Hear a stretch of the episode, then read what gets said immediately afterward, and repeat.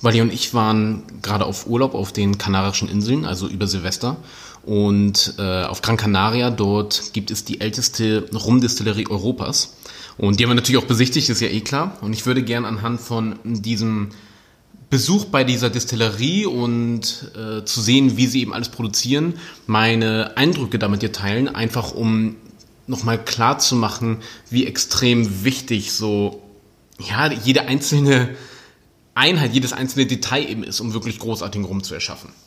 Also die Distillerie selber echt war mega cool anzusehen, weil sie einfach 100% selber anbauen. Also sie bauen, haben wirklich ihre eigenen Zuckerrohrfelder und alles, was sie für die Produktion an Melasse benötigen, also es ist ein 100% Melasse rum, wird eben von der eigenen Ernte ähm, verarbeitet. Das klingt nicht ganz so besonders, ist aber tatsächlich extrem cool. Also es gibt nur ganz, ganz wenig Betriebe auf der Welt, die 100% eigenes Zuckerrohr verarbeiten. Einige haben ein paar Felder, aber das ist gar nicht üblich. Also in der Regel wird eben alles zugekauft. Von daher da auf jeden Fall schon mal top. Ja, auch alles auf der Insel übrigens, auf Gran Canaria selber. Ähm, das ernten sie dann eben und verarbeiten das zur Melasse. Das Ganze wird dann destilliert, ja, in der äh, Kolonne zweimal. Also die haben einmal eine Kupferne und einmal eine Edelstahlkolonne, da wird das dann durchdestilliert und produzieren echt auch gar nicht mal so wenig, ja. Also äh, die haben 4000 Fässer gerade auf Lager und äh, insgesamt 1,2 Millionen Liter, weil sie auch noch ein bisschen weißen ähm, Rum dort lagern und verkaufen auch echt gut. Also es ist so ein schönes authentisches Massenprodukt, gerade so für den Touri-Markt und gerade auch für die Clubszene dort vor Ort etc. Machen daraus auch viele ähm, so Rumliköre, denen sie mit Honig versetzen oder andere Geschmacksrichtungen. Ähm, wobei das größte, der größte Teil ist eben der weiße Rum von ihren verkauften Flaschen und der leicht gelagerte Rum.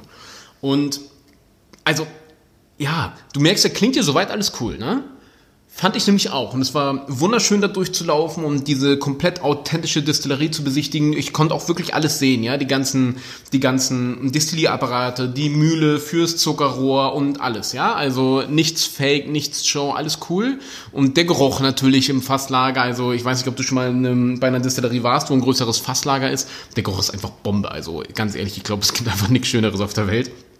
Das heißt, ich laufe da so durch und äh, meine ganzen Emotionen drehen schon wieder komplett durch. Ja, die ganze, meine ganze Leidenschaft für Alkohol, für destillierte Produkte, für Fässer, alles blüht komplett auf. Also Nico wirklich äh, wie ein Kind im Ballkäfig oder wie das Ding heißt. Also komplett auf Wolke 7 und Google schon, wer das Zeug denn importiert und vertreibt in Deutschland, weil das könnte man ja gleich dann in Deutschland importieren. Ja, und dann kommen wir zur Verkostung. Hm. So. Und das ist jetzt halt so der Punkt. Du hast diese wunderschöne Distillerie und dann sind die Produkte einfach so, ja.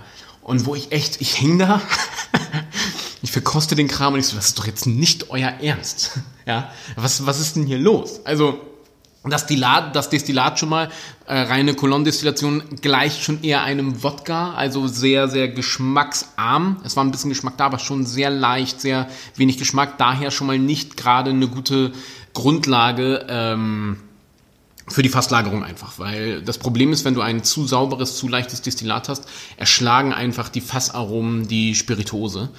Und ähm, da, genau das haben wir hier eben gesehen. Das heißt, der, der Ausgangsstoff war, ist einfach zu leicht für die Fasslagerung, so, so dass wir bald irgendwie nur noch Holz schmecken. Und jetzt kommen wir noch zu einem weiteren Problem. Die Fassqualität an sich war gut, also da konntest du da hast du jetzt nicht so die Mängel ähm, erkennen können. Das Problem ist nur, dass das Holz auch falsch, falsch verarbeitet war. Das Holz war zu frisch, es war zu wenig getoastet oder abgebrannt. Ja, also diese die Fässer werden ja eben mit Hitze bearbeitet, bevor sie gefüllt werden. Und das ist je nachdem, äh, das kannst du dann eben bestellen, den Toastgrad, wenn du so willst. Also das wird entweder getoastet durch Hitze oder eben wirklich unter einem offenen Feuer wird so angekohlt. Und ähm, je nachdem, wie intensiv du das haben willst als, äh, als Schnapsproduzent, so intensiv kriegst du das dann eben auch. Und die haben sich für also was der Geschmack da eben verraten hat, für einen sehr leichten Toastgrad entschieden. Und das funktioniert halt nicht. Also es waren extrem viele so grüne Noten im Destillat, also in den fertig gereiften Spiritosen, die auch zu Bombenpreisen erhältlich waren. Also dort vor Ort irgendwie zwölf Jahre gereift darum, aber wirklich komplett zwölf Jahre, ja, nicht irgendwie nicht irgendwie ähm, Solera-Verfahren oder so, sondern Mindestalter zwölf Jahre hast du, glaube ich, für 23 Euro vor Ort bekommen und dann irgendwie ähm, sonst wo außerhalb der Distillerie, glaube ich, für 28 Euro. Also wirklich günstige, total tolle Preise an sich. aber trotzdem ist das Produkt leider halt nicht zu gebrauchen, weil die Balance eben nicht stimmt. Wir haben im Grunddestillat zu wenig Körper und dann eben wird es von dem Fass erschlagen und diese Fassnoten wiederum sind auch zu junge, grasige, grüne Noten, die du im Destillat so nicht haben möchtest, was extrem verwirrend wird und was kein rundes Bild dann erschafft. Und somit ist es eher, als ob du an so einem Holzlolli lutschen würdest. Also wie wenn du so ein Eis am Stiel isst, weißt und dann auf diesem Holzoben kaust. Das heißt, es war oder es ist leider kein gut gemachtes und gelungenes Produkt. So, und ja, natürlich, man könnte jetzt mit dem, mit dem äh, Argument, ja, der Geschmackssache und sowas ankommen, ist ja okay, wenn man gerne auf Holz rumbeißt, aber von der Geschmackkombination und von der Aromenvielfalt, von der Harmonie war eben nicht viel zu spüren und es ergibt so gesehen halt keinen Sinn. Wenn es genau dein Geschmack ist, ey, cool, aber es ergibt eben äh, sensorisch keinen Sinn. Und das war extrem schade. Also ich wurde echt schon fast so ein bisschen, ich wurde echt schon fast so ein bisschen wütend, ja, und habe mir gedacht, ey, könnt ihr mich mal das Fassmanagement hier übernehmen lassen? Also ihr habt doch hier so ein schönes Erbe, ja, da muss man doch was viel Geileres draus machen. Ja, also das ist leider das Fazit an der ganzen Sache. Wunderschöne, wunderschöne Distille. Unbedingt, wenn du da vor Ort bist. Äh, ich kann dir einen Besuch sehr, sehr empfehlen. Es lohnt sich total, sich das alles anzuschauen. Diese total schöne diesen schönen Betrieb einfach zu sehen. E, echt cool. Die zeigen dir auch ganz stolz alle einzelnen Schritte. Alles total sehenswert, alles super. Mach auch unbedingt das Tasting, alles cool. Aber leider haben die Produkte dann nicht überzeugt, was wirklich mega schade ist. Also, äh, ja, ich war da auf jeden Fall schon richtig bereit, da den Laden zu übernehmen, wenn ich es könnte. ja, genau. Ähm, das war so ein kleiner Ausschnitt aus meinem letzten Distilleriebesuch. Ähm, ja, wie gesagt, geh unbedingt hin. Rumkaufen musst du aber leider nicht unbedingt. Und daher freue ich mich auf jeden Fall schon, wenn ich dir das nächste Mal wieder eine Folge präsentieren kann, wo es nicht nur sich lohnt, die Distillerie auf zu besichtigen, sondern wo du dann auch wirklich noch ein paar schöne Schätze entdecken kannst. Ähm, das ist allerdings auch ein sehr schönes Beispiel, wie eben man einfach so ein paar Fehler machen kann und wodurch es dann auch einfach ein bisschen scheitert, warum das Produkt auch einfach außerhalb von Gran Canaria nicht besonders erfolgreich ist. Das heißt, wir können selber als Spirituosenproduzenten auch eben extrem viel davon lernen.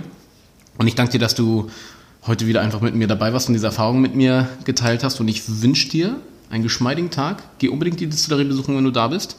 Und ja, schreib mir auch unbedingt, wenn du selber bei einer Distillerie warst, die, ähm, die dir persönlich sehr, sehr gut gefallen hat, wo du sagst, da musst du unbedingt mal hin, weil das ein cooler Betrieb ist, weil die coole Sachen machen oder sonstiges.